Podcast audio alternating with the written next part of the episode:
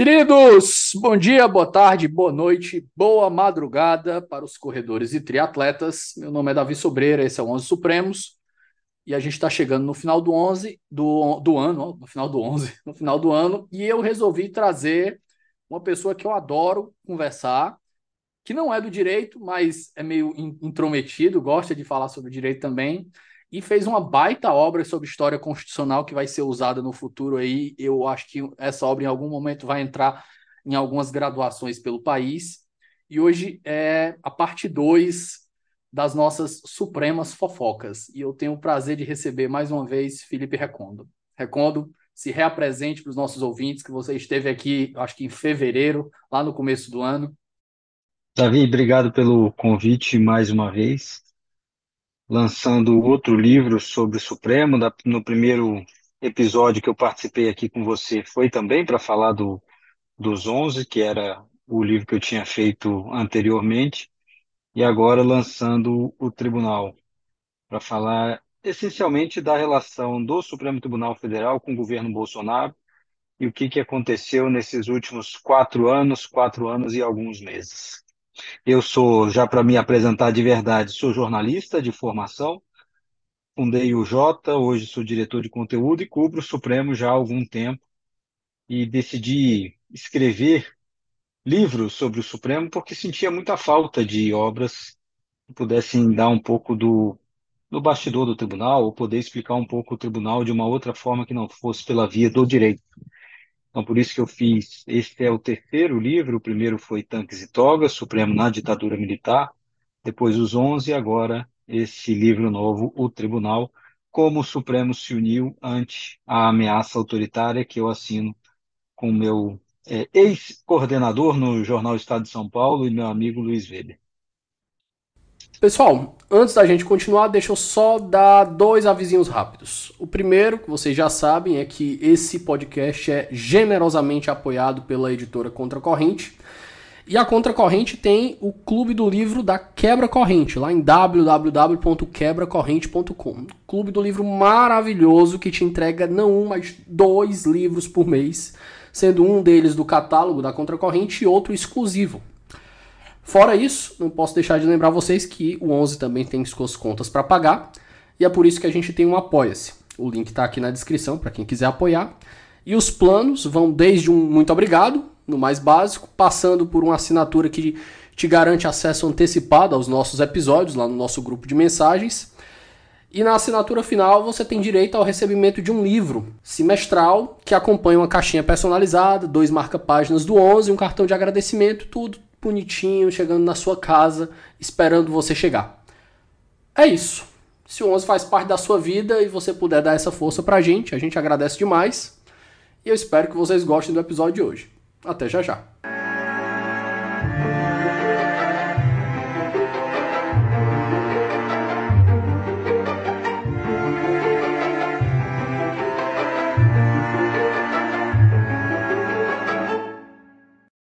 Pessoal, algumas observações iniciais sobre o, o trabalho.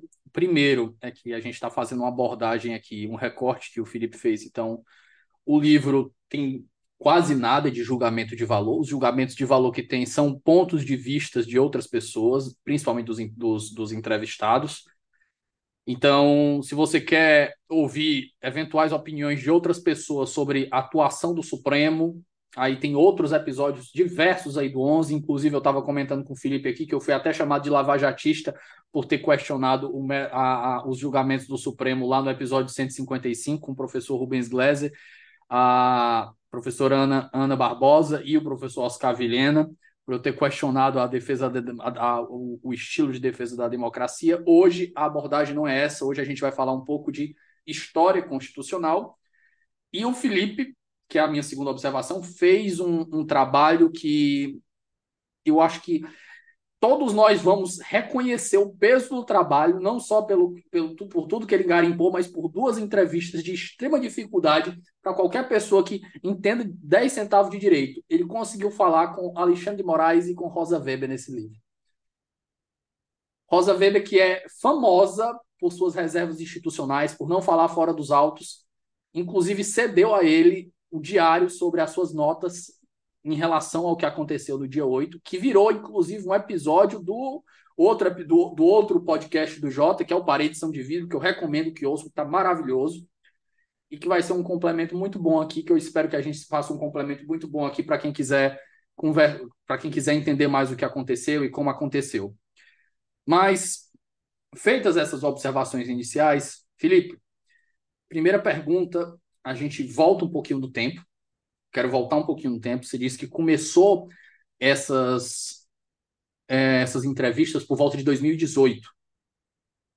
E como, exatamente, exatamente. como o, os 11, né, você disse que o, quando você começou a idealizar o livro, isso foi muito depois que muitas das entrevistas já tinham sido feitas. Você foi angariando as entrevistas Aí eu te pergunto, qual era o propósito dessas entrevistas? Você já tinha em mente, não, ó, como já aconteceu antes, eu acho que vai ser um novo momento na história do Brasil, eu vou começar a garimpar e guardar, armazenar material que pode ser usado para o futuro de alguma forma. O que, que passou pela cabeça que te levou a fazer eh, esse arquivamento, essa catalogação de, de informações?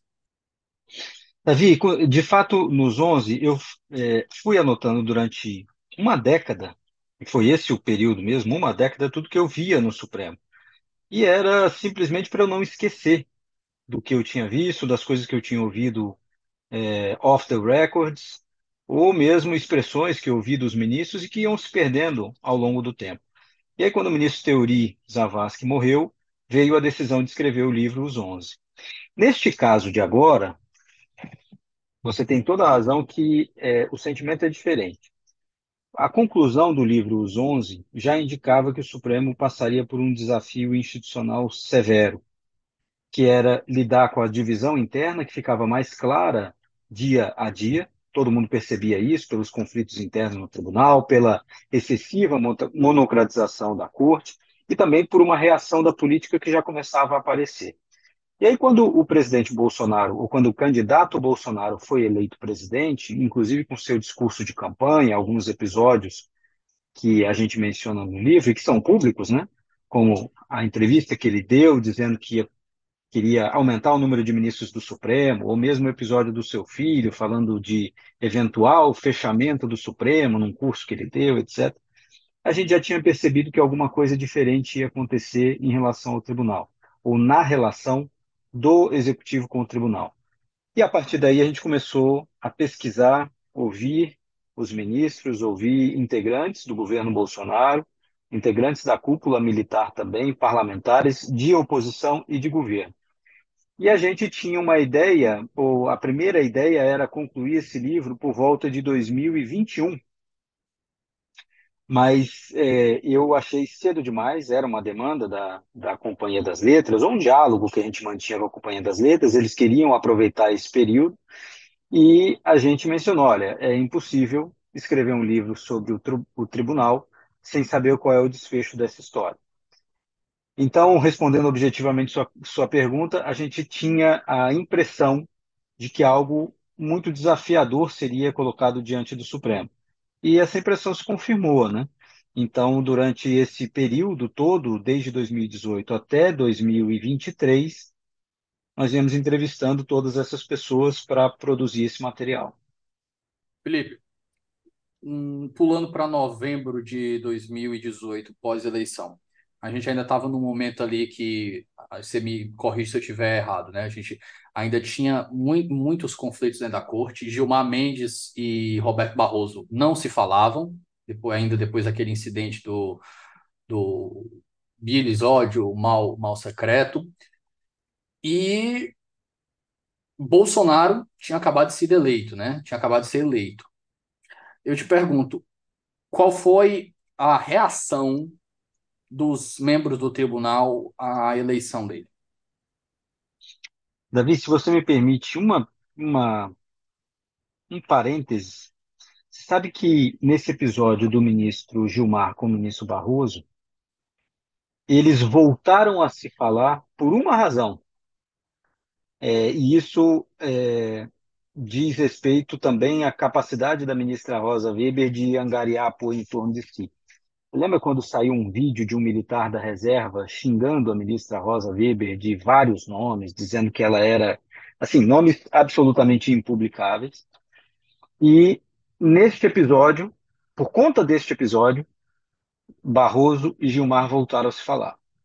Tanto foi um pouquinho antes da eleição. Para cerrar mas... a fileira para defender a ministra Rosa. Exatamente, exatamente. Então, veja como é, não dava para esperar 2019 para começar a apurar o livro. 2018 já tinham algumas coisas acontecendo que eram muito diferentes do usual. E esse episódio a gente conta no livro o ministro Barroso, diante do ataque que é feito à ministra Rosa, ele diz: Eu preciso telefonar para o Gilmar Mendes. E o engraçado disso tudo, a gente detalha isso no livro, inclusive em que circunstância que ele mencionou isso, é que nem o telefone do Gilmar Mendes ele tinha. Porque a gente imagina, né, que os ministros do Supremo, todos eles têm o telefone. O ranço era grande. O mesmo. Não, é, mas eu vou te dizer, viu, Davi, não é só ranço, não, não é só uma questão de ranço, mas é um pouco da vivência deles. Tem. É, eles nem precisam um ligar, né? Deve ter gente que liga por eles, né? Exato, exatamente. Então a gente acha que, como na nossa família eles devem ter um grupo de WhatsApp, com o, o, pode ser, poderia ser com o nome do seu podcast, inclusive, mas não, eles não têm um grupo de WhatsApp. Eles não têm um grupo de WhatsApp. Eles, inclusive, eu fui saber, e foi depois do livro, que tinha um ministro do Supremo, integrante do Supremo, e que se aposentou, portanto você já vai saber mais ou menos quem é, que não tinha, por exemplo, o celular da ministra Rosa. É, então não é, não é uma coisa tão incomum assim. Mas é, é em 2018 é, já estava o tribunal se unindo de alguma forma para fazer frente a essas ameaças que vinham de fora. E você fez a pergunta, né? Como é que os ministros receberam a eleição do Bolsonaro? Essa, esse é um ponto bastante relevante, eu penso, do, do trabalho que nós tivemos de fazer. Porque os ministros não receberam a notícia do mesmo jeito, não reagiram à eleição do Bolsonaro do mesmo jeito. Houve, inclusive, no tribunal, e eu me permito não dizer quem, até porque a gente não tem como provar, mas houve quem tenha votado em Bolsonaro, né? dessa composição e mesmo de composição anterior. É, então, as reações foram muito distintas e as expectativas também em relação ao governo Bolsonaro eram muito distintas. Houve ministro que compreendia que, com a proximidade de Bolsonaro aos militares, haveria um certo freio à sua gestão houve outros ministros que disseram: não, depois que a pessoa assume o poder, ela acaba sendo enquadrada pelas instituições, pela política. Houve outros ministros que falaram: diante de tudo que aconteceu na campanha eleitoral, nós estamos diante de uma ameaça. E cada um desses grupos, né, ou cada um desses ministros, reagiu de uma forma ao governo. Houve ministro que manteve diálogo, permanente com o governo Bolsonaro, com seus integrantes e com o próprio presidente. Houve ministros que não aceitaram, houve ministros que desconfiaram e que reagiram a qualquer episódio mais esquisito é, do governo em relação ao tribunal. Então, é, isso, é bem, isso, é bem, diferente na, na, atuação do tribunal. Até dá para dizer um pouco, viu, Davi, que era, é, quando a gente pensa, o tribunal se uniu, se uniu de fato. Mas ali no princípio, havia muita, muita diferença sobre o que eles esperavam em relação ao governo Bolsonaro. Inclusive, outra, outro ponto aqui, e o pessoal estava me, me cobrando no Instagram, dizendo que eu estou fazendo muito digressão no meio do raciocínio do convidado, mas essa daqui é pertinente. É, como não vai ser, a gente está tentando fazer algo diferente, eu recomendo também o, o, acho que foi o último episódio do Sem Precedentes, ou é o penúltimo episódio do Sem Precedentes, que é sobre o teu livro, sobre o tribunal. E o, o, eu acho que é o Diego, que tem uma, uma, uma conversa bastante é, longa sobre a postura que o Toffoli, por exemplo, tomou em relação ao Bolsonaro, se ele não excedeu o, o, seu papel de estar conversando demais e aquilo ali legitimava o, os ataques que o Bolsonaro fazia, se ele não fez demais. Muito boa a discussão que ele fez, e o teu livro dá um pano de fundo muito bacana para essa discussão, mas voltando aqui para a conversa, por favor. É, não, até, até sobre isso, Davi, É, esse, esse é um desafio do Toffoli. Eu acho que a gente se pegou bastante neste ponto para discuti-lo, porque eu acho às vezes, e ouvi, por exemplo, o episódio do, do Oscar, Vilhena, do Rubens, da Laura, da Ana Laura, contigo, e converso com o Rubens, por exemplo, sobre esse assunto, é, e com outras pessoas que fazem análise de Supremo, é, eu acho que o Toffoli foi colocado diante de um desafio extremo como presidente do Supremo. E a reação dele foi dentro do que ele achava que deveria ser feito. E é claro que ele vai receber as críticas por conta disso, né? Por suas decisões, por suas manifestações, etc. O que nós tentamos fazer no livro, e você no seu preâmbulo disse, né? A gente não tenta fazer juízo de valor sobre cada uma das coisas. É claro que a gente diz, o Supremo foi colocado diante de uma ameaça. Então, esse é um juízo de valor. A gente diz, o Supremo venceu uma ameaça. Então, nesse ponto, a gente sim toma uma posição é, jornalística, editorial, etc. Quer dizer, sim, o Supremo foi colocado diante de uma ameaça. A partir daí, por exemplo, sobre as decisões do Toffoli, sobre até a percepção do Bolsonaro em relação ao Supremo, a gente descreve fatos. E em relação ao Toffoli, a gente descreve muito é, minuciosamente as tentativas que ele fez de se de dialogar com o governo Bolsonaro e de se preparar institucionalmente para lidar com um governo que era muito diferente. Eu acho que as pessoas é, esquecem de que Toffoli, ou não saibam, Toffoli nunca tinha falado com Bolsonaro na vida, antes de ele ser eleito. As pessoas podem achar que não, eles eram amigos. Não, ele sabia. Bolsonaro era um outsider desse, desse mainstream político. E Toffoli nunca tinha conversado com ele, pelo contrário, quando ele foi da Câmara dos Deputados, quando Toffoli trabalhou na Câmara dos Deputados, era na liderança do PT. Portanto, é, era o oposto. Então, ele buscou pessoas para se, se assessorar e mesmo para aconselhá-lo sobre o que fazer diante de um governo como esse. E uma das coisas que ele ouviu foi: interlocutor você não escolhe, interlocutor você lida com ele. Então Toffoli passou a mirar alguma forma ou tentar alguma forma de interlocução com o governo Bolsonaro e com o próprio presidente. Conseguiu. Agora, é claro, e repito isso, que ele vai ser julgado pelas decisões que tomou, e o que a gente tenta no livro é mostrar todo esse cenário para que as pessoas possam entender algumas dessas decisões que ele tomou e façam o seu próprio julgamento. Felipe, seguindo aqui, a gente eu queria te perguntar em que momento é, a gente tem ali, não sei se é em, é em 19 ou em 20, rapaz, a história recente mexe com nossa memória para quem não, não tem um diário, quem não mantém os fatos, é a importância do que você faz, né? Mas é, eu lembro que o Supremo ele começa a entrar em ação aqui, e não especificamente contra o Bolsonaro, mas contra todo o arranjo, o arranjo é, da internet que se coloca contra ele, ali com a Cruzoé. Eu acho que é ali que surge o primeiro, a primeira resposta institucional forte, se eu não me engano, que quando o Toffoli designa para o Alexandre de Moraes o, o, o, que viria a se tornar o inquérito das fake news. Uhum. É, se eu estiver equivocado, por favor, me diga qual é o momento correto. Eu não sei se é Davi, esse. Então, então você, você mostrou a sua vulnerabilidade, o que é ótimo, porque esse é um ponto que a gente também se surpreendeu fazendo a digressão.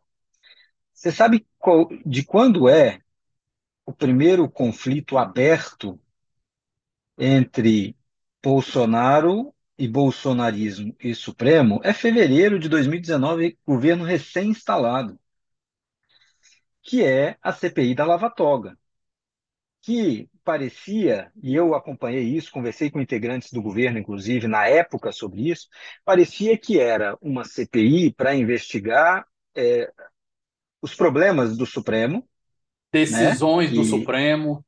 Decisões do Supremo, liminares monocráticas que beneficiavam isso ou aquilo, etc, etc. E, e alguns ministros em específico. Esse, e aí o governo dizia o seguinte: não, eu não tenho nada a ver com essa CPI. Nós sabemos na política que o governo pode tirar e colocar assinatura, desde que pressione. E o governo, quando diz não tenho nada a ver, o Supremo não tem nada a ver com essa CPI, o Supremo entendeu perfeitamente o recado. Sim, vocês querem essa CPI. Sim, vocês vêm para cima da gente. Então, isso é fevereiro de 2019. Então, veja como foi o governo inteiro nesse conflito. E mais, se a gente voltar um pouquinho antes, nós falamos aqui rapidamente sobre campanha, que houve alguns episódios do presidente Bolsonaro criticando o, o Supremo Tribunal Federal, mas eu vou lembrar em um desses casos que a gente coloca no livro logo de cara, quando o ministro Marco Aurélio dá aquela decisão em 2018, dizendo que todo mundo que está preso e que não foi condenado em ação transitada em julgado deve ser solto. Você lembra dessa decisão? Foi super polêmica. Quando o ministro Marco Aurélio dá essa decisão liminar monocrática, Bolsonaro tem a interpretação de que o Supremo estava, naquele momento, querendo libertar o Lula e que era para prejudicá-lo. Então, veja curiosamente, o novamente, Marco Aurélio fez manifestações públicas contra o Lula, né? Depois que saiu do fez tribunal. exatamente, exata, e também fez críticas ao próprio tribunal na relação ou nos conflitos que tinha o presidente Bolsonaro com o tribunal. E chamou Então, o inquérito das decisão, fake news do inquérito do fim do mundo. Eu lembro até o vídeo que ele estava de camisa gola polo, que o pessoal até ficou brincando sobre a, a, a liturgia das vestimentas. pois é, e nesse, essa decisão dele levantou para o presidente Bolsonaro, ainda não empossado, a percepção de que o Supremo, de alguma maneira, poderia prejudicá-lo. Então, é, novamente, é, esse conflito ele não, veio, ele não veio com a pandemia, ele não veio com as fake news necessariamente, ele veio quase para e passo à eleição do Bolsonaro. Esse conflito se manteve desde a campanha até depois do governo. E aí você perguntou o negócio da, da revista Cruzoé e do inquérito das fake news. O inquérito das fake news já vinha um pouco na esteira dessa CPI também. O inquérito das fake news, se a gente for lembrar bem, ele mirava uma coisa, que eram esses ataques ao Supremo, né? Esses ataques específicos ao Supremo que vinham sendo feitos, inclusive estavam ganhando tração por essa atuação parlamentar, né, da CPI. E eu me recordo que o ministro Toffoli construiu, junto a meios de comunicação, de mídia tradicional, um grupo para fazer checagem de fake news em relação ao Supremo. É, um pool de imprensa que envolvia Folha de São Paulo, Valor, Globo, etc., incluía também Jota, Migalhas, Conjur, UOL, vários veículos que começaram a fazer checagem dessas informações. E aí chegou um momento que o ministro Toffoli, também instado pelos seus colegas, é, ele toma a decisão de abrir um inquérito para investigar esse tipo de coisa. Por quê? E também nós tentamos detalhar isso no livro, porque não foi algo que veio só da cabeça dele. E também não foi algo que nasceu assim, não. Vamos esquecer a Procuradoria-Geral da República e vamos fazer aqui sozinho porque a gente quer. Havia entre os ministros uma desconfiança de que a Procuradoria-Geral da República, naquele momento, não levaria as investigações adiante. Houve contatos com a PGR, houve comunicações à Polícia Federal, e o ministro Toffoli acho que disse isso publicamente, inclusive nessa época, e essas manifestações, essas ameaças Isso já é segundo semestre, né, né, Recondo? Porque o, o, o, o procurador da República geralmente é empossado em agosto, setembro, por volta disso. Eu estou tentando é, fazer mas esse aí tem cálculo o por ponto, aí. Davi. Veja, pois é, mas aí tem esse ponto.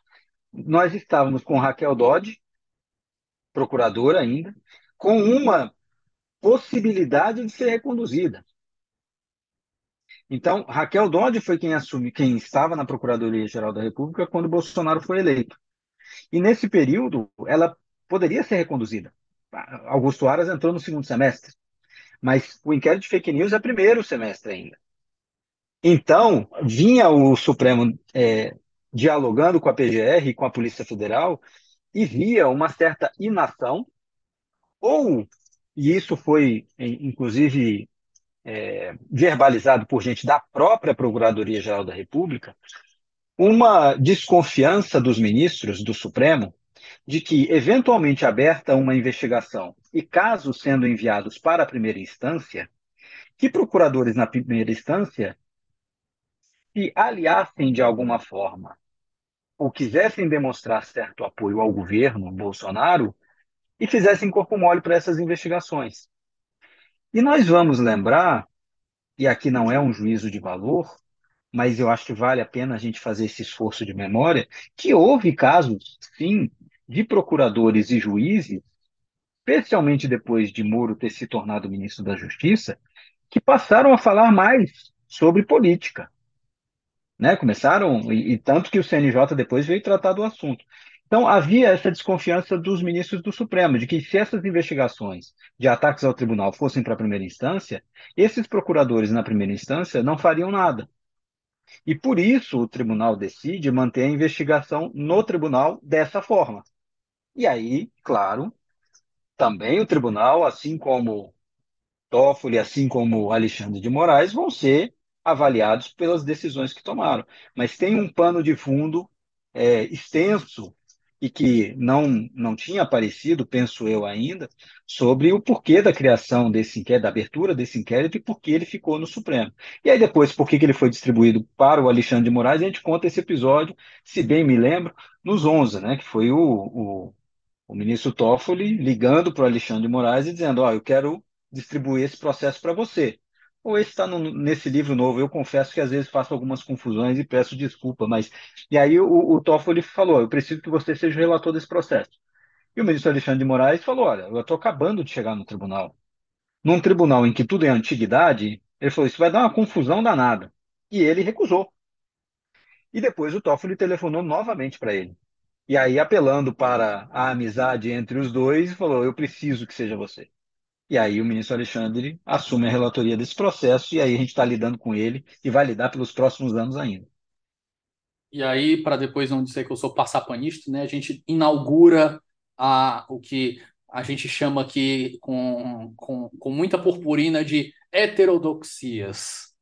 Mas como isso não faz parte do recorte do episódio, sigamos. Recondo, então a gente passou aqui primeiro semestre, a gente deu essa inauguração dos primeiros conflitos, mas até esse momento a gente ainda não tinha unidade, porque a gente tinha um conflito aqui, ali, o, o Toffoli já fazia sinalizações para o governo, já conversava com o Bolsonaro. Eu não lembro quando foi aquela foto dos dois se abraçando, que até queimou ruim para os dois lados. O pessoal da esquerda ficava reclamando da relação institucional que não deveria, aquela relação que não deveria existir. O pessoal da direita dizendo que o Bolsonaro estava se vendendo para o Supremo e pipipi, popopó, popopó, pipipi. Mas eu sigo agora. Quando é que o Supremo tem essa virada de chave para dizer, olha, as coisas estão muito sérias para que a gente não tenha uma relação de unidade institucional para responder o que está acontecendo? Essa não é uma pergunta fácil de ser respondida, Davi, porque alguns ministros já desde 2018 achavam isso nós precisamos ter unidade para responder, porque o que vem pela frente é uma tentativa de solapar o tribunal. Havia ministros que pensavam assim. E eu vou dar um exemplo.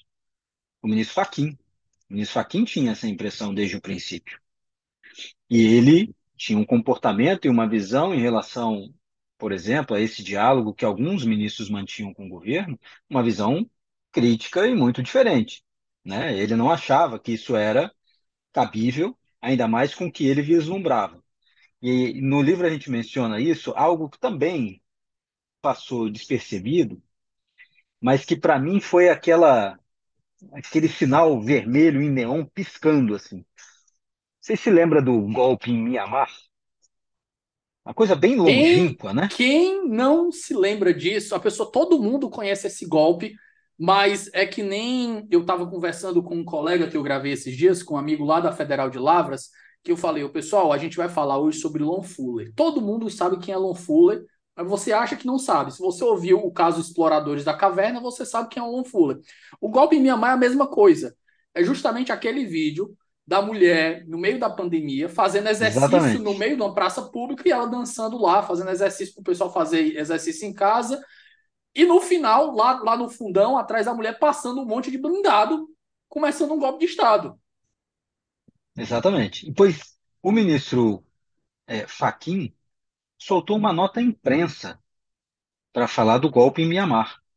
Foi uma nota imprensa que, quando você pega naquele contexto, você apega naquele contexto, você fala, por que diabos o ministro Fachin está falando sobre o golpe em Mianmar?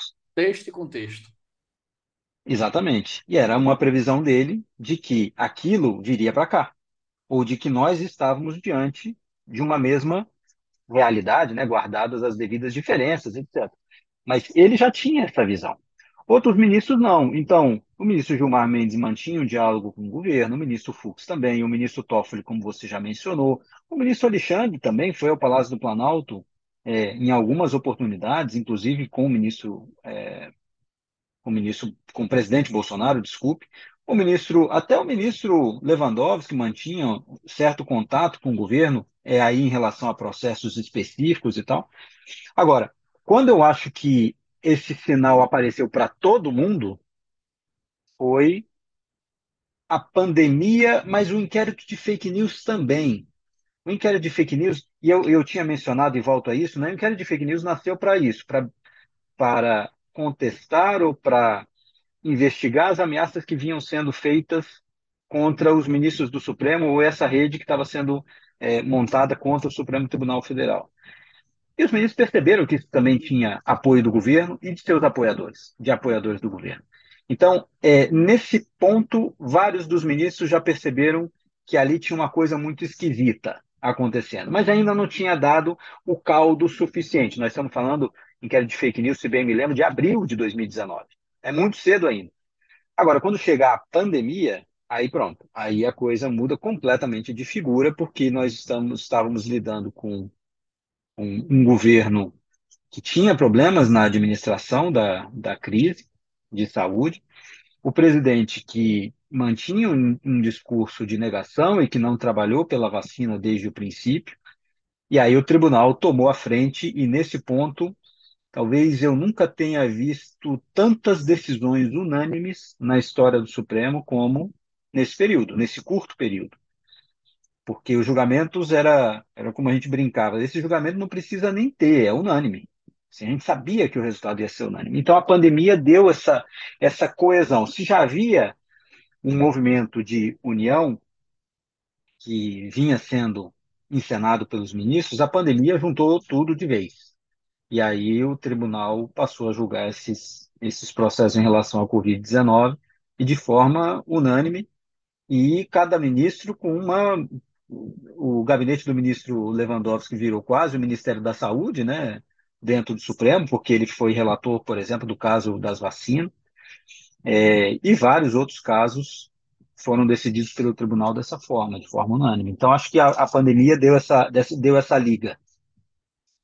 Espera só um momento que a gente volta já.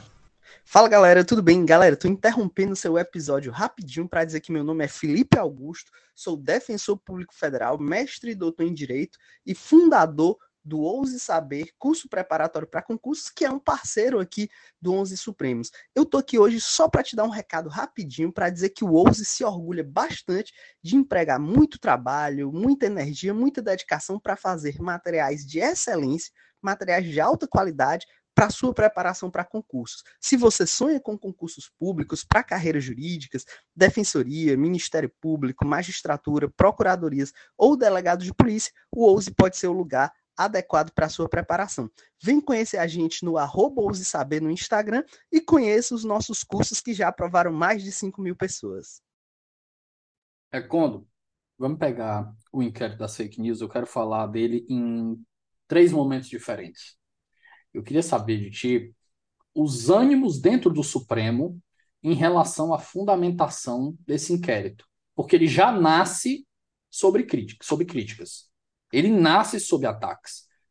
E a gente estava num momento em que, de novo, a, a, conversa que você tem com o Diego, com o Tomás e com a Juliana no, no Sem Precedentes sobre o livro é maravilhosa, porque vocês discutem muito, e o ponto é, a gente vivia num Supremo até 2018 que era um Supremo atolado em críticas institucionais. Eram críticas que não eram uhum. para desfazer o Supremo, eram críticas para melhorar.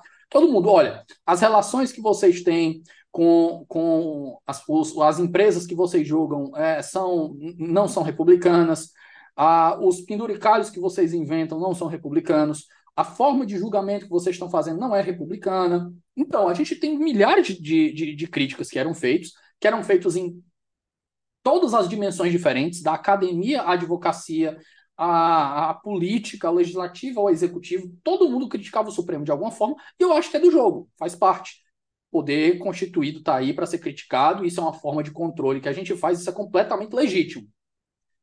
Mas aí, em 2018 para 2019, quando entra o governo, a gente tem uma virada no que a gente vai passar essas críticas institucionais, elas são capturadas pelas críticas institucionais e joga tudo num bolo só. E diz, olha, isso tudo aqui que vocês fizeram de crítica não serviu de nada, porque isso aqui só prova que os ministros são corruptos, é tudo vagabundo, tem que ser tirado dali, tem que botar 11, nas palavras do, do ex-presidente, isentos. Sem ideologia, né? Porque ideológicos são sempre os outros só. E a gente tem esse bolo de, de críticas aí que são a, aplicadas, e como o inquérito das fake news, essa resposta institucional da corte, que todas as críticas cabíveis, a gente também já falou aqui que não vai entrar, não, não entra no nosso recorte, mas essa resposta institucional foi dada e eu queria saber de ti, quando ela é instaurada, que ela já começa a sair da Cruzoé, ela começa a se expandir, o escopo dela. Eu quero saber como é que os ministros estavam ali, como é que estava o diálogo deles, como é que eles se sentiam para justificar aquilo ali. Mais ou menos na metade da pandemia, e aquilo ali no âmbito ali do, do final do mandato dele, que é quando a gente já está tendo uma virada, quando ele já é quando ele já foi derrotado e quando o inquérito das fake news já virou até o inquérito dos atos, já desagou no inquérito dos atos Exatamente, antidemocráticos, é. né? É. Então, esses três Você momentos. Sabe, sabe, Davi, que o, o, o inquérito, quando foi aberto, como eu mencionei na, quando a gente estava falando um pouquinho a, atrás aqui, é, ele não nasceu simplesmente do Toffoli sem conversar com os colegas. ministro Gilmar, ministro Alexandre, outros ministros já falavam com, entre si sobre uma necessidade de resposta ao tribunal pelas críticas que vinham sendo feitas. Diz o ministro Toffoli, inclusive, que inclusive Marco Aurélio inclusive o ministro Marco Aurélio, teria defendido uma reação do tribunal em relação a esses ataques. E aí, depois que o inquérito é aberto, Toffoli disse que teve o apoio do, de todos os ministros para a sua decisão, mas depois, quando isso veio a público, o ministro Marco Aurélio fez a sua crítica é, do jogo também. Mas nessa abertura do inquérito, ele teve o apoio de todos os ministros porque havia uma sensação de que é, era o tribunal, não é que fosse o tribunal como um todo que estava sendo ameaçado por esse processo de, de crítica, de ataque, melhor dizendo, e de fake news. Eram alguns ministros, mas que isso, de alguma forma, ia desaguar no tribunal como um todo. E aí houve uma DPF, a gente vai lembrar disso, né? uma DPF que, se bem me lembro, foi relatada pelo ministro Fachin. É... E o julgamento foi apenas o voto do ministro Marco Aurélio contra a possibilidade da instauração do inquérito das fake news da forma como foi feito. Então, o tribunal, como um todo, deu suporte ao ministro Toffoli por sua decisão, sabendo que aquele era um instrumento de defesa. Naquele momento, Davi, eu repito isso com certa ênfase, naquele momento era um instrumento de defesa do tribunal. Eu lembro de ter conversado com alguns ministros e eles diziam o seguinte: está todo mundo no, tá todo mundo em Brasília é, 2019 armado até os dentes. É o Congresso Nacional em choque com o presidente Bolsonaro. É o presidente Bolsonaro em choque com os demais Porque na época era o, era o Rodrigo Maia ainda, né? Exatamente. E só o Supremo sem instrumento de defesa. E aí o Supremo cria esse instrumento, que é o inquérito das fake news, que no princípio era uma forma dele se defender e agora toma outros caminhos, inclusive com a condenação de quem invadiu o Supremo em janeiro. E você mencionou algo interessante agora, Davi. É, também eu, eu, acho que na, na, feitura do livro a gente fez esse esforço de ver a conjuntura do momento. Né? É, naquele instante, é, Rodrigo Maia era o presidente da Câmara, como você acaba de lembrar, e ele fazia uma espécie de contrapeso ao governo Bolsonaro. Houve vários episódios de divergência entre Palácio do Planalto e Congresso Nacional, especialmente Câmara e tal. E o Supremo não estava solitário nesse cenário. O Supremo tinha a Câmara também ali ao seu lado de alguma forma, tentando impor algumas restrições, é, alguns limites ao governo Bolsonaro. Depois esse cenário muda. Rodrigo Maia não é eleito, não poderia, né, ser reeleito para mais um mandato, apesar da discussão, inclusive, no Supremo, né, e o Supremo flertou com essa tese, alguns ministros votaram, inclusive, para permitir quase, a reeleição. quase o quarto mandato, né? Exatamente. É, ele é deixa pro, o mandato... É, pro, é proibida a recondução, mas se quiser pode. Pois é, e essa era a discussão na época, porque também era uma visão de que, se não for ele, o Supremo pode ficar sozinho nessa disputa, nesse cenário. Tinha, não é que ia ficar solitário, né? Porque a política também, parte da política, estava ao lado do Supremo. O Supremo não faria nada sozinho, né? O Supremo não se manteria de pé sozinho. Parte da política estava com ele. É, quando, é muito bom ter esses bastidores nesse ponto, porque, por exemplo, quando a gente vai analisar isso daí, e eu, eu converso muito com os meus amigos do direito, eu tenho uns que eles falam, eles assim, Davi, a gente analisar o direito, o direito é muito pobre. A gente analisar o direito, por exemplo, sem a ciência política, sem um bastidor desse, um bastidor desse é uma ciência, é um caso de ciência política pura. Então, ó, você está me dando um colorido totalmente diferenciado. A gente tem um mandamento constitucional que proíbe, que veda a situação da recondução, mas diante do contexto pensando na defesa, no custo que eles teriam, né? Lógico que o Supremo fazer uma defesa dessa, fazer um, uma defesa dessa de um, da, praticamente interpretando contra a Constituição para manter um aliado na liderança da Câmara. Então você vê como você interpretar o direito aqui para quem está escutando a gente, para a gente ver como você interpretar só o direito, só com o direito, só com o direito, você tem uma, uma interpretação muito pobre. É, e, e, nesse caso, se a gente for lembrar de alguns dos votos, a gente vê que eram esses ministros que estavam, mesmo num diálogo com o Palácio do Planalto, querendo criar algumas restrições ao poder do presidente da República, ao poder político, não institucional, mas poder político do presidente da República. Então, deixar Rodrigo Maia como presidente da Câmara era uma garantia para o Supremo de que haveria um outro anteparo ao, ao presidente Bolsonaro.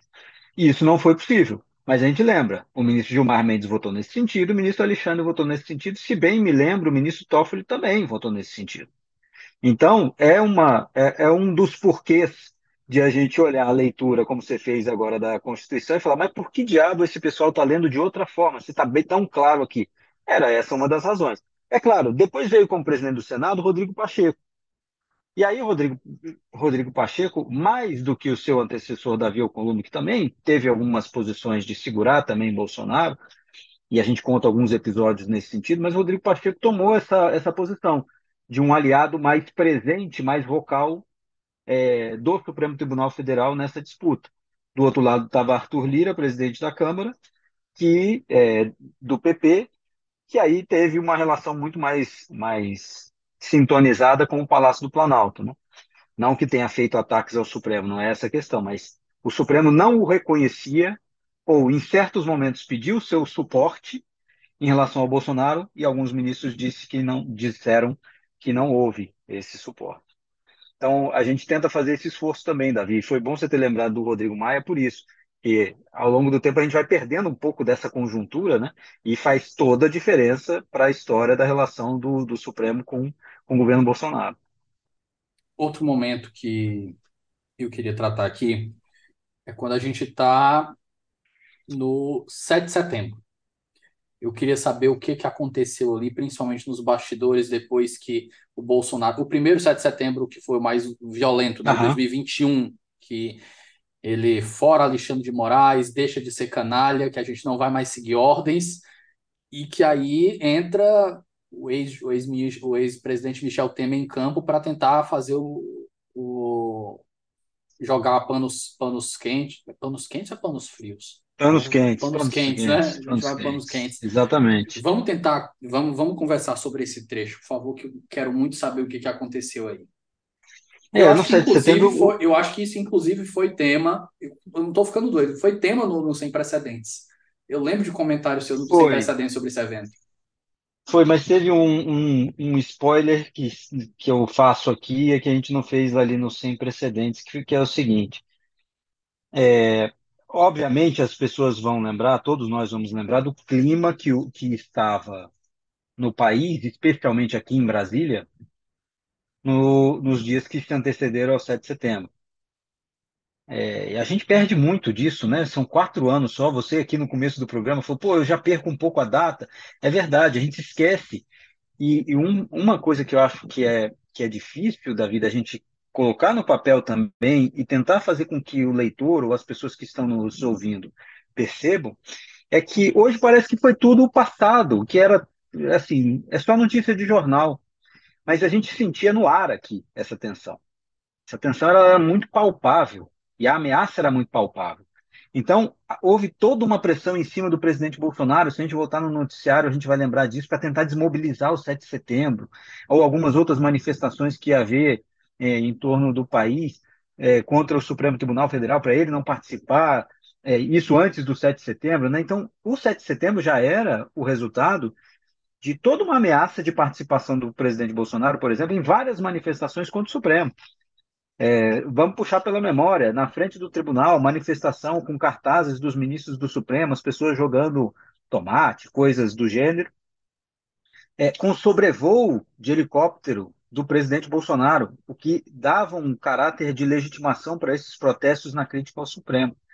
Então, o 7 de setembro já é não é um ato isolado, ele já é também o resultado de uma construção de outros atos. E aí, no 7 de setembro, havia um receio evidente do Supremo de invasão. É, e essa ameaça ela se direcionava exclusivamente para o Supremo. Não havia uma ameaça de invasão do Congresso Nacional, muito menos do Palácio do Planalto, evidentemente, né, porque lá estava Bolsonaro. Então o tribunal se preparou para o pior na, nos diálogos que manteve com o governador Ibanez Rocha, houve um pedido para que não deixassem os caminhoneiros, a gente vamos lembrar também, greve dos caminhoneiros, os caminhoneiros se manifestando em favor do Bolsonaro, é, os caminhoneiros que eram para ter ficado numa, numa região aqui da cidade mais afastada foram autorizados a descer para a esplanada. Na esplanada, ninguém garantia que um caminhão, se jogado em cima do Supremo, ninguém vai conseguir segurar um caminhão com o peito. E não existe na frente do Supremo Tribunal Federal algo que existe, por exemplo, na frente do Palácio da Alvorada, que são aquelas torres de ferro fincadas no chão, que se alguém tentar enfiar o carro ali, vai bater e vai parar. No Supremo não tem isso. Pelo contrário, tem a rampa de acesso ao Supremo que serve como uma catapulta. Então, houve um receio gigantesco do tribunal de que houvesse uma invasão. E o presidente, na época, já era o Fux. E ele é, arquitetou, junto com a, com a segurança do tribunal, e a segurança, que é um episódio inseparado aqui do livro, a segurança do Supremo foi se profissionalizando e hoje temos dentro do Supremo fuzil, tem bala de borracha, munição, tem As um paredes agora são as paredes de vidro agora elas são blindadas, que eu lembro que você tinha comentado não, ainda comigo. não. Ainda não, mas ainda está nos ainda planos. Não. Ainda está nos planos, especialmente depois do dia 8.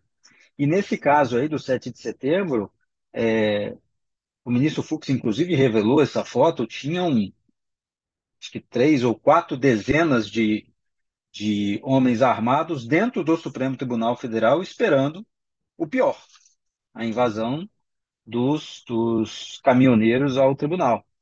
E havia também gente infiltrada junto aos caminhoneiros, dando informações para a segurança do, do tribunal é, sobre o que estava acontecendo. E depois do 7 de setembro, depois da manifestação do presidente Bolsonaro, aqui em Brasília, depois em São Paulo, como você mencionou, né, com ataques ao, ao ministro Alexandre de Moraes, não vamos cumprir mais decisão do Supremo, etc, etc. Os ministros do Supremo fizeram uma reunião por Zoom. É, a gente lembra, estávamos em isolamento ainda, né? O tribunal ainda não tinha voltado. E eles fizeram uma reunião por Zoom em que eles discutiram o que deveria ser feito do ponto de vista institucional. E nesse episódio, o único que dissentiu fala de qualquer sobre, reação Fala sobre forte, impeachment, começaram a rodar o, o, legislativo depois daquilo, né? Exatamente, exatamente. É, e o único ministro do Supremo que tentou dissentir sobre uma reação mais forte do Supremo foi o ministro Nunes Marques, que tinha acabado de ser empossado. E a gente descreve no livro que aí os ministros é, é, o mais novo, o bucha de canhão, imediatamente o interromperam E ele ficou, teve que ficar em silêncio a partir dali, porque, é claro, ele fez, levou a Famoso posição dele, café com leite.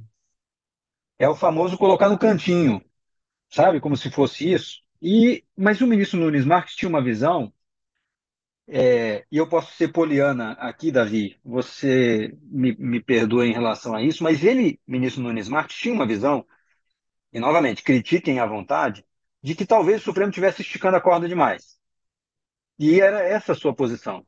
E isso, Recondo, você me permite, né? Isso já foi depois do evento da decisão dele pré-Páscoa, né? Que foi Exatamente. muito mal recebida dentro do tribunal. Exatamente. Que um, Então, ou foi um ou dois dias antes da Páscoa, ele mete uma monocrática dizendo que os cultos estão liberados. No meio da pandemia, a pandemia correndo solta, morrendo duas, três mil pessoas por dia, ele libera, não dá tempo para o plenário é, rejeitar a decisão, ou seja, foi, foi, foi planejado, foi maquinado para ser uma, uma liminar, uma liminar que só tem validade por um dia mesmo, e ele teve que comer essa bronca institucionalmente dos pares. Exatamente. E aí ele vai para essa reunião depois do 7 de setembro com esse histórico que você lembra.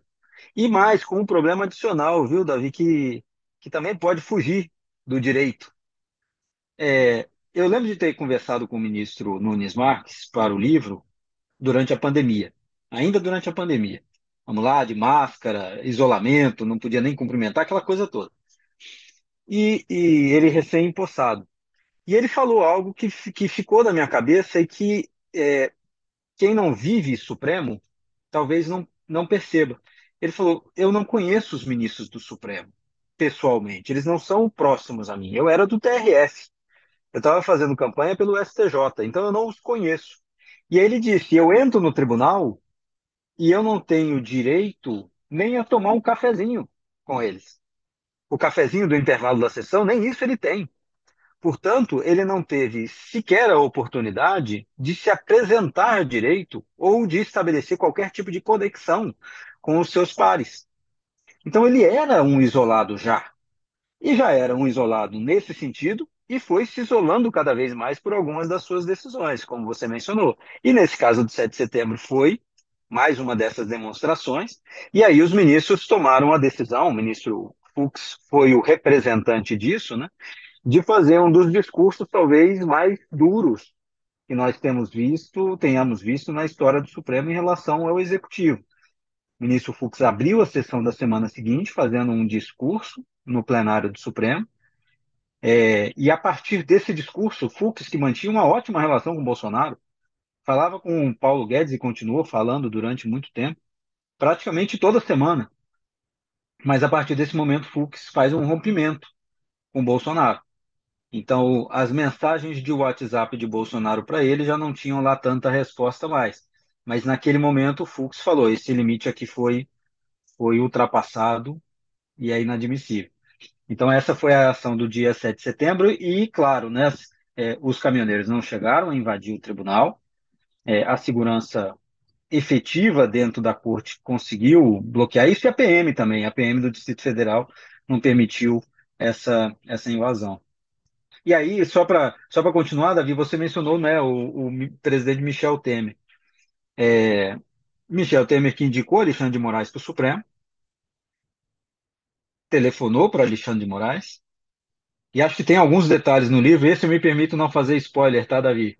Mas tem alguns detalhes sobre essa conversa, sobre toda essa negociação em torno da carta que o presidente Bolsonaro é, assina, né? Meio fazendo um pedido de desculpas e tal, e fazendo um compromisso de não atacar mais, etc. Mas tem alguns detalhes que, que não eram, não tinham sido revelados e que agora acho que a gente, a gente revela aqui na, no diálogo e também que o presidente Michel Temer, nesse diálogo do presidente Michel Temer com o ministro Alexandre de Moraes. Mas, obviamente, o ministro Alexandre de Moraes não acreditou naquele pacto de não agressão que não durou nada, né? É, não durou absolutamente nada e ficava muito claro que aquela carta era de um momento Xandão, que logo Xandão seguida passado na casca do alho vai acreditar num negócio desse? não acreditava. Ele, ele tinha uma visão, Davi, de que é, ele considera, ele percebia, Alexandre de Moraes, que alguns dos seus colegas menosprezavam o Bolsonaro. menosprezavam do ponto de vista político, achavam que ele ia ser contido de alguma forma. E ele, Alexandre de Moraes, disse que ele não acreditava nessa, nessa possibilidade. Então ele, como eu te mencionei desde o princípio, né, ele era um dos que tinha uma visão diferente. Ele É, até no começo Recondo, e aqui conversou sem com o querer, Planalto, mas depois não. sem querer fazer comparação de, de, de, de potencial destrutivo, mas é curioso isso na história, e o, o Levitsky, apesar de algumas falhas metodológicas, o Levitsky e o Ziblatt, eles colocam isso muito bem no Como as Democracias Morrem. Esse sentimento de big players da política, de achar que quando um outsider chega, a, a política vai necessariamente domesticar ele, eu acho que é porque isso acontece com tanta frequência que esquecem dos grandes eventos catastróficos, que são exceções, que aconteceram quando a política não conseguiu domesticar, não conseguiu institucionalizar esses players.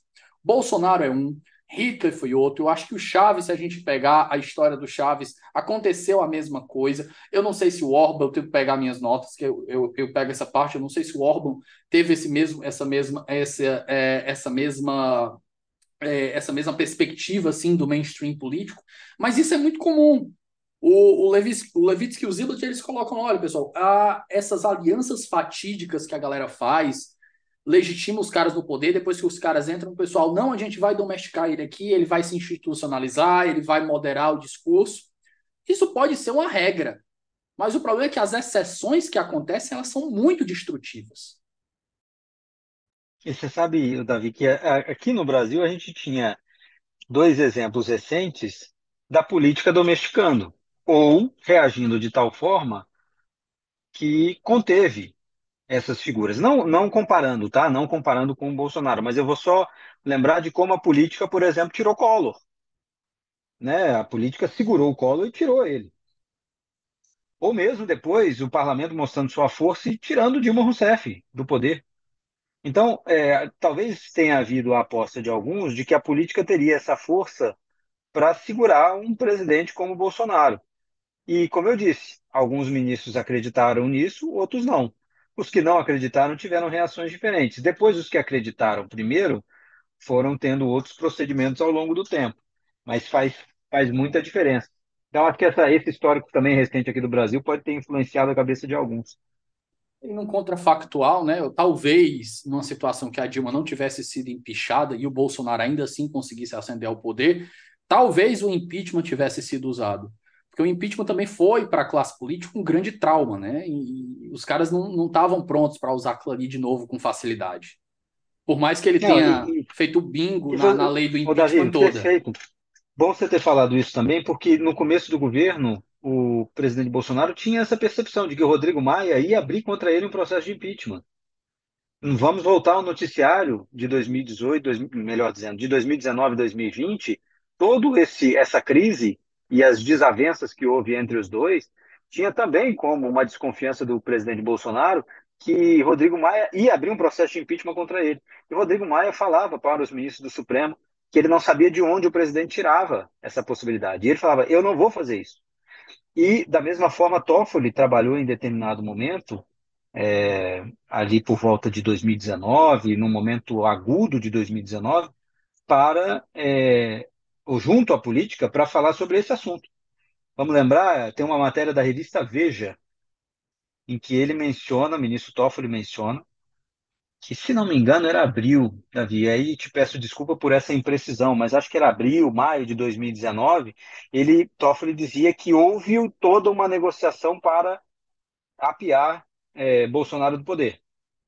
Então, esse, esse debate aí estava tava em curso mesmo, sobre se teria impeachment ou não, e o presidente Bolsonaro com essa percepção de que Rodrigo Maia poderia sim colocar um processo de impeachment contra ele. Isso motivou muito das desavenças entre os dois, inclusive com Toffoli, em certo momento, fazendo uma mediação de encontro entre os dois. Vamos lembrar da foto do Palácio da Alvorada. Bolsonaro, Rodrigo Maia, Toffoli, Davi Alcolumbre, Jorge Oliveira, etc. Era parte dessa tentativa de negociação dos poderes para ter uma certa harmonia. Recordo, caminhando aqui para o fim, eu queria te pedir um, comentário breve, porque eu tenho que remeter aqui de novo, e aqui eu insisto que o nosso ouvinte termine esse episódio aqui e já coloque na fila para escutar imediatamente depois, ou para escutar no outro dia, mas deixe na fila para escutar o episódio do O Diário de Rosa, do, do podcast para edição de vidro, que eu acho que vai ser um grande complemento para essa parte final. Eu queria que tu desse uma introdução sobre a perspectiva dos ministros do que aconteceu, o olhar dos ministros sobre o que aconteceu no dia 8. Que está uhum. muito bem narrado no Diário da Rosa Weber, que tu conseguiste com muita dificuldade, eu tenho certeza. Eu acho que você deve ter vendido alguma coisa para o diabo para conseguir acesso a um documento de, de, desse. E é muito, ficou muito bacana, pessoal. Quem estiver escutando aqui, a, o roteiro que o, que, o, que o Felipe também escreveu ficou muito bom.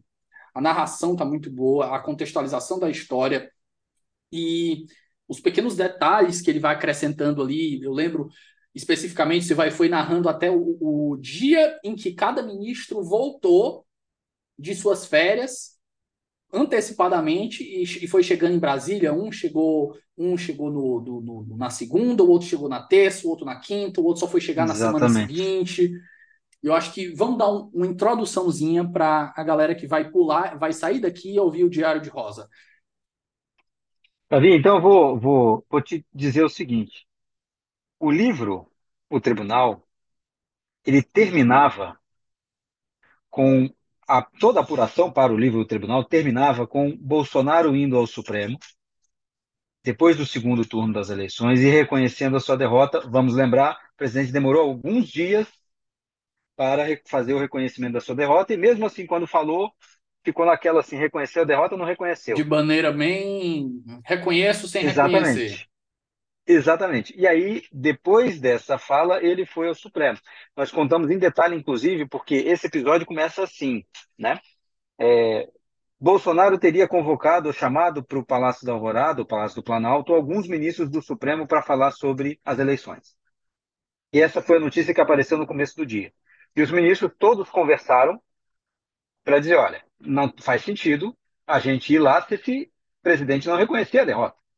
Ele que estava atacando o TSE.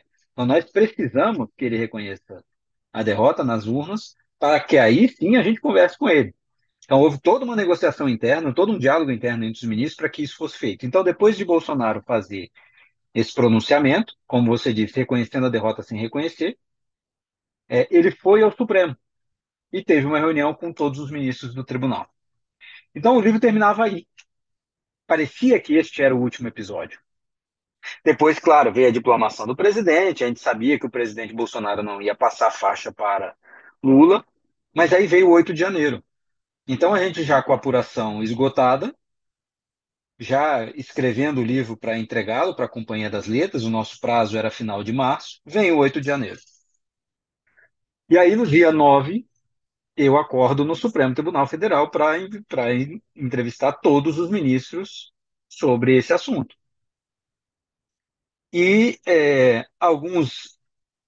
Eu acho que ninguém esperava né, que isso fosse acontecer, evidentemente. Tinha informações de que poderia haver um ataque, mas ninguém imaginava que essas pessoas não fossem contidas pela Polícia Militar do Distrito Federal. E a partir daí, eu lembro de ter conversado com um ministro que disse o seguinte: e não é um ministro que combateu o governo Bolsonaro, mas ele dizendo: o 8 de janeiro vai legitimar muitas das coisas que nós vamos criticar daqui para frente. É, e o 8 de janeiro realmente foi, deu para o Supremo um discurso, e eu vou tratar assim, mas sem querer diminuir o peso, obviamente, de tudo que aconteceu no 8 de janeiro, né? mas deu para o tribunal é, legitimidade para investigar e punir essas pessoas. E mais, já era junto ao governo Lula. Portanto, é essas pessoas teriam. Aqui a gente usa a palavra, a palavra com o sentido técnico que ela tem. É a força da narrativa do Supremo. E não é só isso, são os fatos, né? Sim, não, eu não falo, eu não falo, eu não falo, eu não falo é. de narrativa num sentido fantasioso, Criada, que né? a gente está fazendo né? artifício, não. É a narrativa enquanto poder de convencimento. Exatamente. Exatamente. A partir daquele momento, e posso dizer aqui com sem, sem quebrar o, o off, né? Conversando com o ministro André, conversando com o ministro Nunes Marques, eles falaram isso aqui é inadmissível. Isso aqui legitima qualquer reação que se tenha contra essas pessoas. Porque o que se fez aqui, tanto que o ministro Nunes Marques, e aí a gente detalha no livro também a reação de cada um deles. É, o ministro Nunes Marques telefonou para a ministra Rosa Weber e falou: presidente, eu fui indicado por este governo. Se a senhora quiser que eu faça um pronunciamento, nessa condição, veja, Nunes Marques, como indicado pelo governo Bolsonaro, se dispondo a fazer um pronunciamento como indicado que foi pelo governo Bolsonaro. A mesma coisa André Mendonça, volta para Brasília imediatamente. Ele estava na Espanha, voltou para Brasília e também com essa visão. Falou, olha, isso daqui vai é maior que seu... coisa. Eles, pelo menos nesse ponto, eles entendem que a instituição é maior que eles. Ah, sem dúvida alguma. E aí os outros ministros foram voltando e houve é, aí uma simbiose né, do executivo com o Supremo Tribunal Federal e o Congresso Nacional para fazer frente a essas pessoas. Então a gente viveu no começo de 2023 é, um cenário de união dos poderes para reagir a essas pessoas. Agora a gente começa a ver algumas defecções, gente que começa a negar, inclusive, que tenha havido tentativa ou de destituição ou de golpe de Estado, enfim, é, mas o Supremo já está condenando essas pessoas por isso. É, mas aí o Supremo, e aí uma outra reação que eu ouvi no Supremo também aquele dia, Davi, foi dos próprios ministros se perguntando como é que as forças de segurança deixaram isso acontecer. Como é que conseguiram deixar isso acontecer? E nesse episódio que você mencionou do Parede de Vida, a gente faz uma, uma mescla do relato que a ministra Rosa Weber faz com é, as informações detalhadas da segurança do Supremo, que já vinha monitorando isso. O substituto do Anderson Torres, que mete 11 adjetivos para falar que estava tudo tranquilo e favorável. Exatamente. E é, é, claro, as investigações ainda estão em curso, mas elas já demonstram que houve uma falha da Polícia Militar do Distrito Federal inegável, e que houve colaboração, ou no mínimo negligência. As imagens mostram isso, né?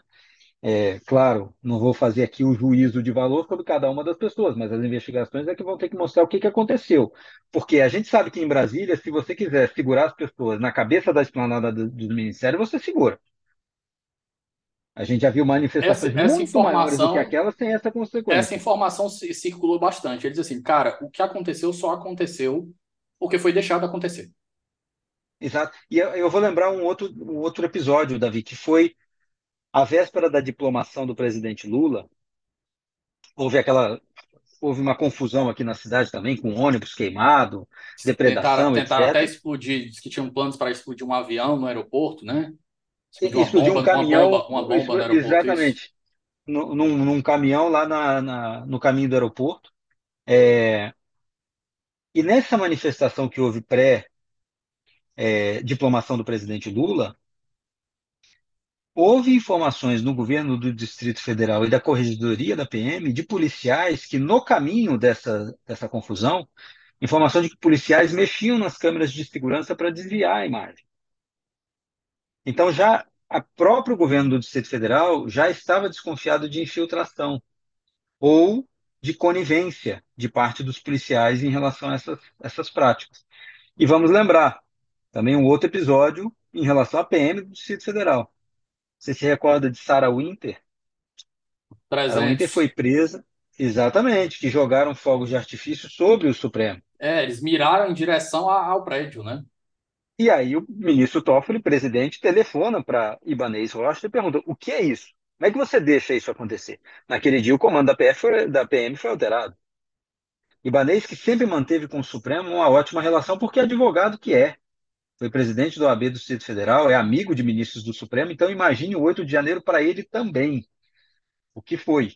E ele, é, e as investigações estão demonstrando isso, né? Houve gente na PM e, no mínimo, foi conivente. E nesse episódio, como eu estava mencionando do Paredes, a gente mescla as informações do Diário da Ministra Rosa com as informações da segurança. E a segurança dizendo o seguinte: os policiais militares que chegaram à frente do Supremo para fazer o combate não tinham sequer escudo para combatê-los. Não tinham bala de borracha, não tinham nada. Então havia todo um despreparo da PM do Distrito Federal para lidar com isso. E aí, claro, no que está sendo investigado e é, acho que as investigações caminham nesse sentido, alguns policiais militares e integrantes da cúpula da Polícia Militar podem ser julgados ou é, denunciados por conta disso. Mas esse episódio acabou nos obrigando a reabrir a apuração do livro, mas é, eu acho que é o desfecho, é o desfecho de toda, de toda essa história. Quando que encerramos por aqui, vamos para um bloco de indicações aqui, só para eu relembrar o que a gente citou aqui. A gente tem o nosso episódio passado que a gente falou um pouco do, do, do, do pré o tribunal, o pré o tribunal que você até comentou que o livro estava para sair lá no começo do ano, né? Mas aí tem os seus dois livros, tem o Tanques e Togas, tem os 11, tem agora o tema da nossa conversa, o tribunal, e eu também vou deixar linkado aqui na descrição do episódio o link para o Diário de Rosa e o Sem Precedentes também sobre o tribunal, que foi uma abordagem completamente diferente daqui, que você foi, dessa vez você foi o entrevistado, e a banca de entrevistadores qualificadíssima, né? Juliana Cesare Alvim, Diego Werneck, Tomás Pereira. Eu acho que vale muito a pena todos esses três podcasts, esse que a gente está gravando agora e os outros dois. Eu vou ser modesto, é logicamente que esse daqui não chega aos pés dos outros dois em qualidade, mas eu espero que possa ter contribuído com informações extra do que a gente conversou. E é isso, meu querido. Eu agradeço demais. Você é sempre bem-vindo no 11. Espero que a gente tenha oportunidade de conversar novamente com a virada do ano aí para um número 3 do Supremas Fofocas. Davi, te agradeço o convite e se você me permite, você fez um disclaimer no início do episódio e eu, é, por um dever também de honestidade com o leitor, quero fazer também aqui, se me permite. É, este livro ele termina, como eu disse, com a apuração do 8 de janeiro, e sem informações suficientes para nós fazermos um juízo de valor ou trazermos informações mais detalhadas sobre é, as condenações em relação ao 8 de janeiro. A gente concluiu o livro entregou para a Companhia das Letras final de março início de abril. Então, não havia sequer julgamento pelo Supremo. É, e as pessoas podem até achar esquisito, né? Pô, vocês entregaram o livro em março, ele está saindo só em novembro. Companhia das Letras tem um processo extenuante de edição. É, o livro foi e voltou para mim, acho que umas seis vezes, para fazer correções, adaptações, etc. E, não, e a gente também não queria correr o risco de escrever sobre algo que está em curso. Eu acho que essa é uma história, sem dúvida, que ainda precisa ser contada, mas não seria no tribunal que nós faríamos, porque é, seria um risco grande demais nós começarmos a escrever sobre algo que ainda está se desenrolando. E não então, terminaria tão isso, cedo, né? O livro ia tomar mais de 10 anos. Exatamente. Exatamente. E aí nunca sairia. Mas eu faço também esse, é, essa observação na linha do que você mencionou aqui no começo, mas te agradecendo mais uma vez pela oportunidade de, de conversar, de falar sobre mais um trabalho. É, e obrigado pela indicação aí do Parede São de Vidro. Foi não foi fácil conseguir esse documento com a ministra Rosa Weber, foram dois, três meses de negociação, é, mas ela tem muita ciência de como é importante, ela mencionou isso quando liberou esse documento, de como é importante deixar algumas coisas gravadas na história para que as coisas não passem depois em branco ou desapareçam, né? que elas caiam no esquecimento. Você tira pela nossa conversa aqui. A gente começou a conversar, eu soltei um, um, um elemento aí, você disse, não, Davi, para você ver, ó, quatro anos e você já Exatamente. esqueceu que começou antes disso. Imagina daqui Exatamente. a dez anos, quando a gente for falar disso e não tiver registro público de grande circulação, de fácil acesso, que eu espero que daqui para lá os podcasts não acabem, né? Tomara que não. Tomara é que não. Recondo, querido, ficamos por aqui. Um forte abraço e até semana que vem.